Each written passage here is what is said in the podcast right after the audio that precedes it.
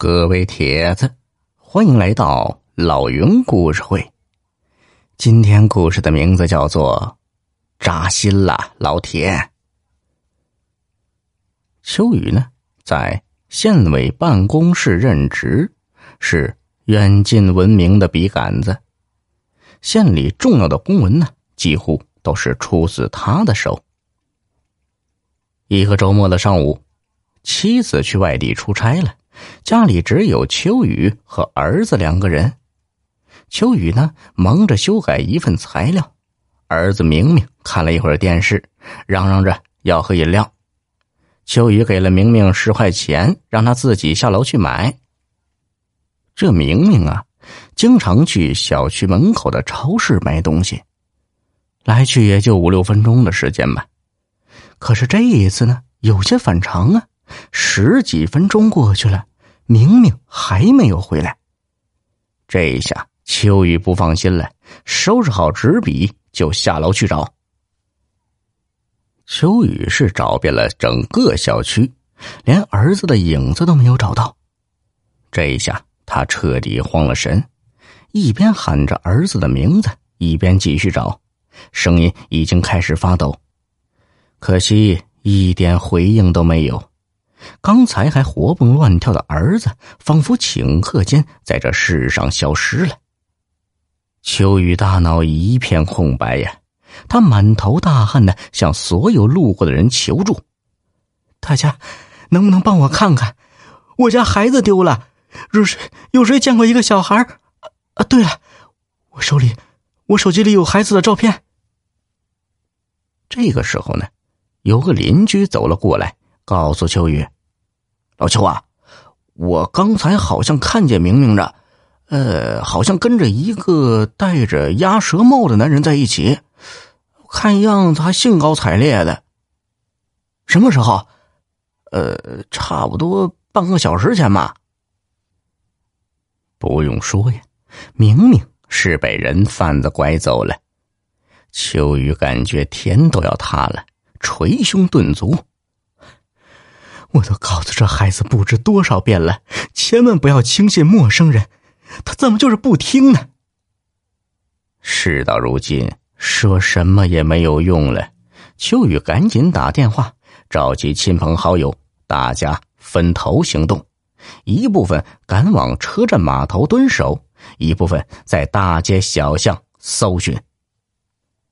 秋雨没有寻找的方向，只能是骑着摩托像没头苍蝇一样乱闯。由于心急火燎，几次差点撞到树上。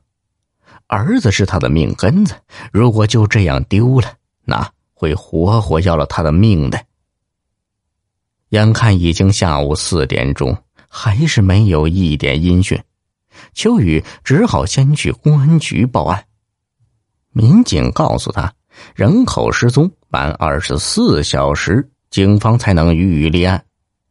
一向好脾气的秋雨当时就急眼了，差点把民警的办公桌给掀了。等到秋雨精疲力竭的回到家，天已经快黑了。他刚坐下，手机就响了。接通后，传来一个陌生男人阴沉沉的声音。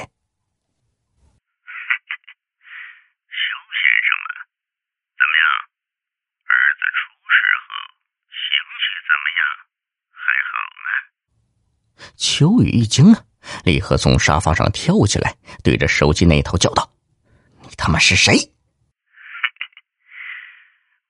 谁并不重要，重要的是你儿子现在在我手里。”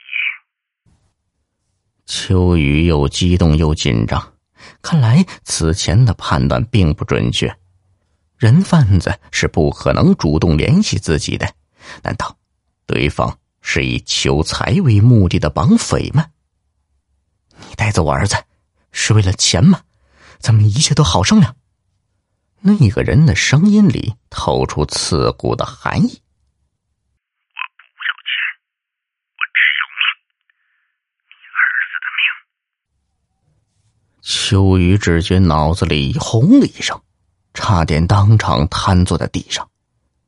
他嘴唇哆嗦着，声音里带着哭腔：“我求求你，不要伤害我儿子，什么条件我都可以答应你，你千万不要伤害他，行不行？我求求你。”那人似乎是铁石心肠，丝毫不为所动。接下来，你将听到你儿子在这世上最好的声音。果然，电话那一头传来一个男孩充满恐惧的尖叫声。秋雨听得清清楚楚，那正是儿子明明的声音。顿时。秋雨两眼一黑，昏了过去。等他清醒过来，想起刚才发生的一切，不由得大叫了一声：“明明！”老爸，我在这呢。一个虎头虎脑的小男孩跑了过来。秋雨不敢相信自己的眼睛，颤声叫道：“明明，真的是你吗？我是不是在做梦？”房间里还有几位秋雨的亲友，其中一个说道：“老乔，我们回来时，你就躺在地上，是我们把你扶到床上的。又过了一会儿，明明就自己回来了呀。”秋雨抱住失而复得的儿子，把他小小的身子深深的拥入怀里，也不顾男人的形象了，哭得一塌糊涂。一场虚惊过后。在秋雨的追问之下，明明说出了整件事的经过。原来，明明买好饮料，刚从超市出来，就被那个戴着鸭舌帽的男人拦住了。男人说：“呢，自己是一家大型游乐场的工作人员，他们游乐场为庆祝十周年搞活动，要找一些幸运的小朋友，免费畅玩所有的游乐项目。问明明啊。”有没有兴趣参加？